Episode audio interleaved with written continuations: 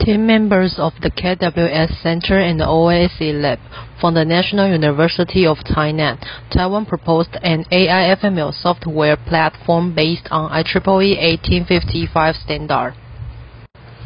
The research process includes an analysis of the use cases in requirements development and requirements management. Additionally, it contains the software engineering concept of the work breakdown structure and Gantt chart of the project plan.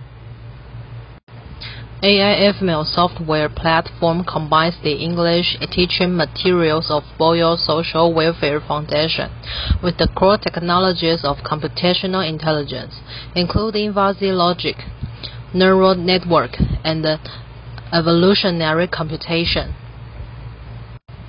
AI-FML languages learning teaching assistant tools allow students to experience the future life application to intelligence speaking English. Research teams of NUTN invited teachers and students of Boyo Social Welfare Foundation to experience the developed intelligent speaking English assistant at the AI-FML Learning Camp for the 2021 Yi-Sang and Boyo Nonprofit Cup. The involved teachers affirmed that the AI-FML intelligent speaking English assistant is helpful the shy students to speaking English to the robot through the interaction. From the analysis of the data collected in the teaching field and the inferred result of the learned models, there are some gaps in the learning effectiveness of different student groups for different words or sentences.